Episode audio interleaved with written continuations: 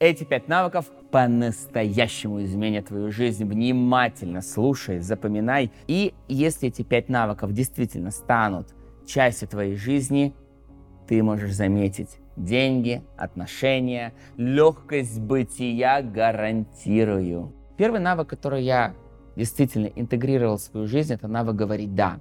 Раньше я все время говорил нет, нет возможностям.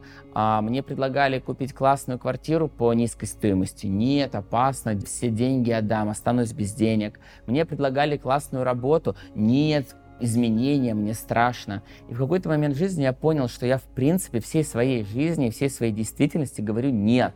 Если посмотреть, сколько раз я ответил «нет» по сравнению с «да», то это будет 90 на 10, и это страшная цифра. Скольким возможностям сказал нет.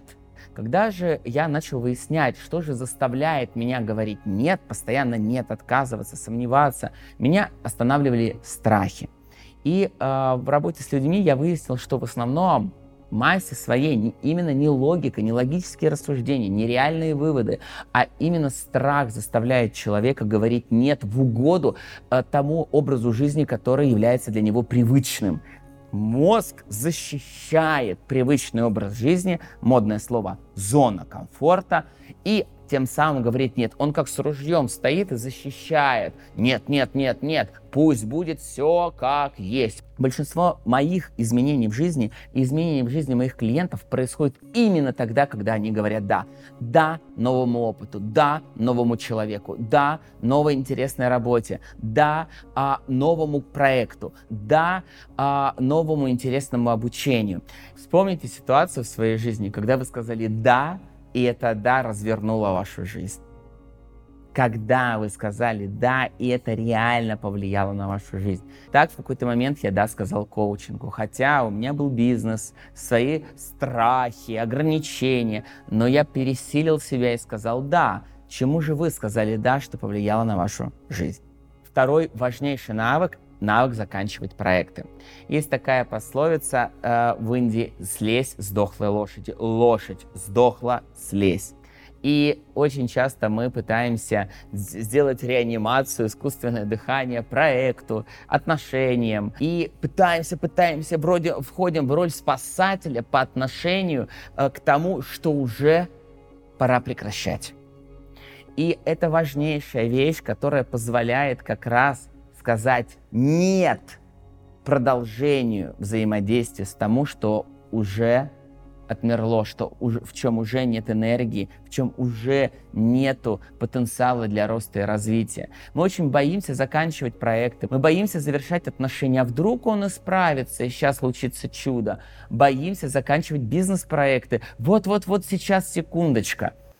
Но на самом деле мы внутри осознаем, что вот все, это та самая мертвая точка, после которой ничего не будет. И человек по инерции, опять же, из-за страха изменений, из-за того, что он говорит «нет» новым возможностям, говорит «нет» новым перспективам, он не слазит с дохлой лошади. Поэтому подумайте, в каких вещах вы продолжаете те действия, те отношения, может быть, те проекты, которые пора прекратить. У меня очень интересный кейс. Моя клиентка пришла ко мне, вот, я развиваю проект, у меня он не работает. Много страданий, много усилий. Я говорю, слушай, а может быть, стоит прекратить взаимодействие с этим человеком, прекратить взаимодействовать с этим проектом. Ну как же, как же, столько сил было потрачено. И это называется эффект генерала когда генерал очень много а, инвестировал энергии, сил а, в том, чтобы завоевать крепость, но крепость так и не поддается. Уже пол войска легло, пытаясь захватить эту крепость, но генерал не может, не может признать свое сегодняшнее поражение. Этот эффект генерала э, очень часто используем мы все, не будучи генералами, потому что начинаем думать, что ну, столько всего вложено энергии, силы, времени, что так жалко потерять. Так вот тогда самый интересный вопрос, что мной руководит? Страх потери или действительно я верю, что сейчас что-то получится, и э, эти инвестиции сил, времени и энергии не окажутся зря. Навык сразу давать обратную связь. Нет ничего хуже обиды, злости, расстройства, которое вы подавили в себе. это то, что действительно убивает человека и отношения его с миром и с другими людьми. Навык обратной связи — это то, что мы развиваем в коучинге постоянно. Мы очень боимся, вот, а что люди подумают, вдруг я обижу, а, или мне будет некомфортно. На самом деле мы никогда не боимся сделать человеку неприятно. Мы боимся сами почувствовать себя дискомфортно, давая обратную связь. Но в этот момент э, мы попадаем в большой-большой капкан обиды, или злости, которая капсулируется и копится внутри нашего организма. И потом мы сливаем эту злость, обиду на какого-то невинного человека или просто на какую-то одну ситуацию, которая того не стоила. Из мухи в слона проблема превращается именно в тот момент. Уже нету места хранить это напряжение. И мы вываливаем это все в одну ситуацию. А на самом деле человек или ситуация пшик, ничего не стоит. Это просто мелочь. И мы на эту мелочь срываемся.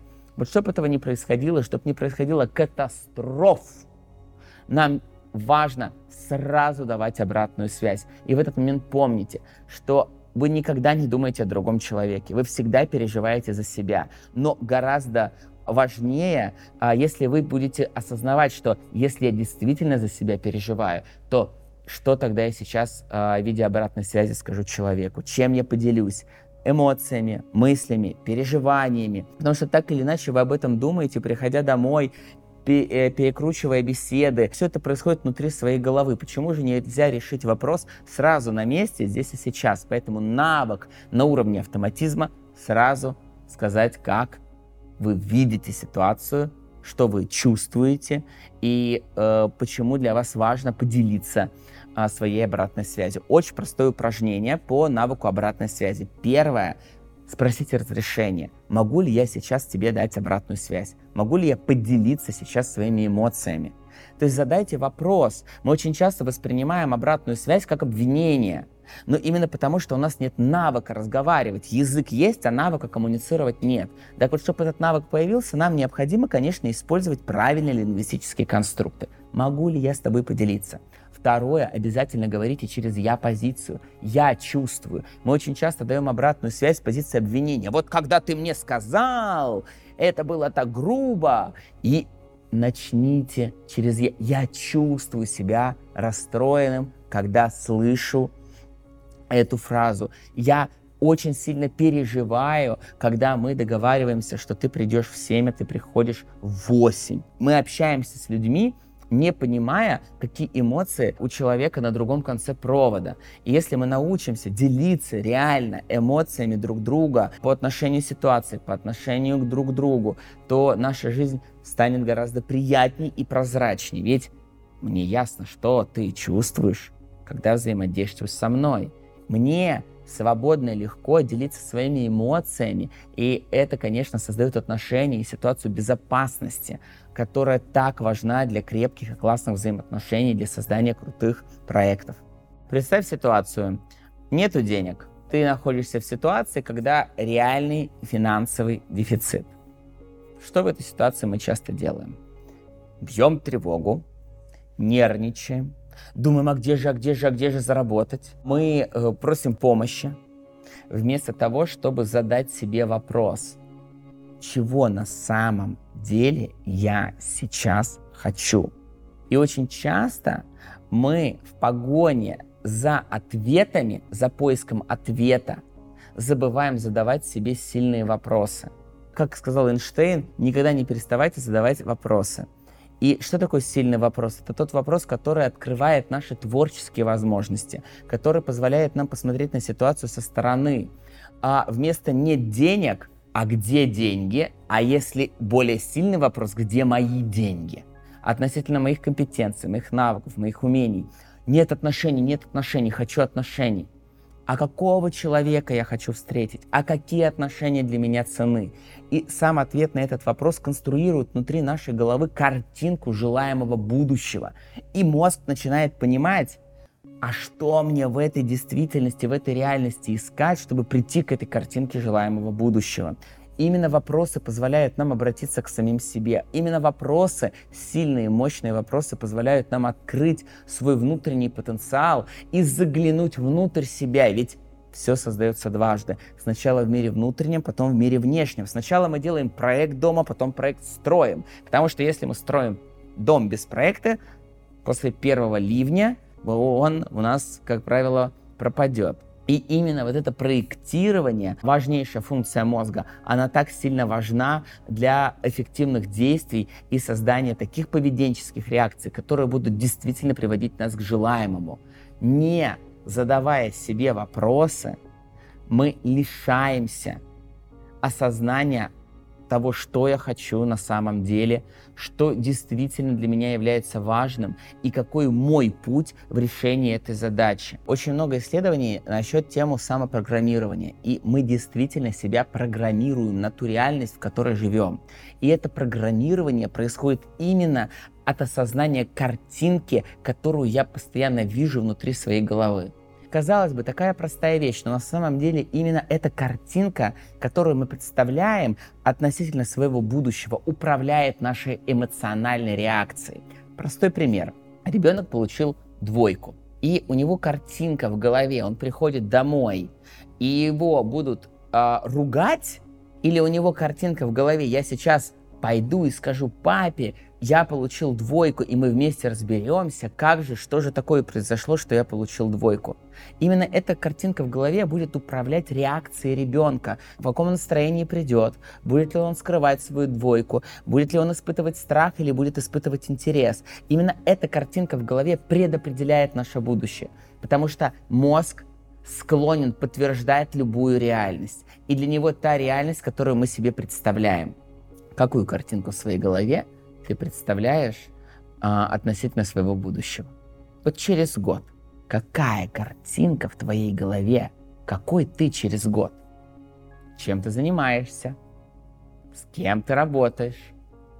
Какие у тебя отношения? Прямо сейчас выдели минуту на это, представь, увидь это. Дай своему мозгу возможность почувствовать, окунуться в эту реальность, синхронизируйся с ней. В этот момент сразу меняется чувство меняется энергетика внутри, и тут же меняется поведение.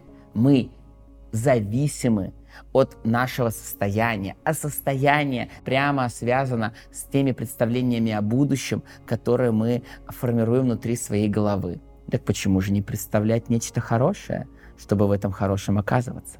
И сейчас, конечно, интересный вопрос, как тренировать этот навык. Все очень просто. Как мы тренируемся в рисовании? Миллиметр за миллиметр. Сначала тяжело. Сначала мы говорим, ну нет, это же неправда, это неправда, все будет плохо. Все будет плохо, лишь говорит твой прошлый опыт, который был создан тобой.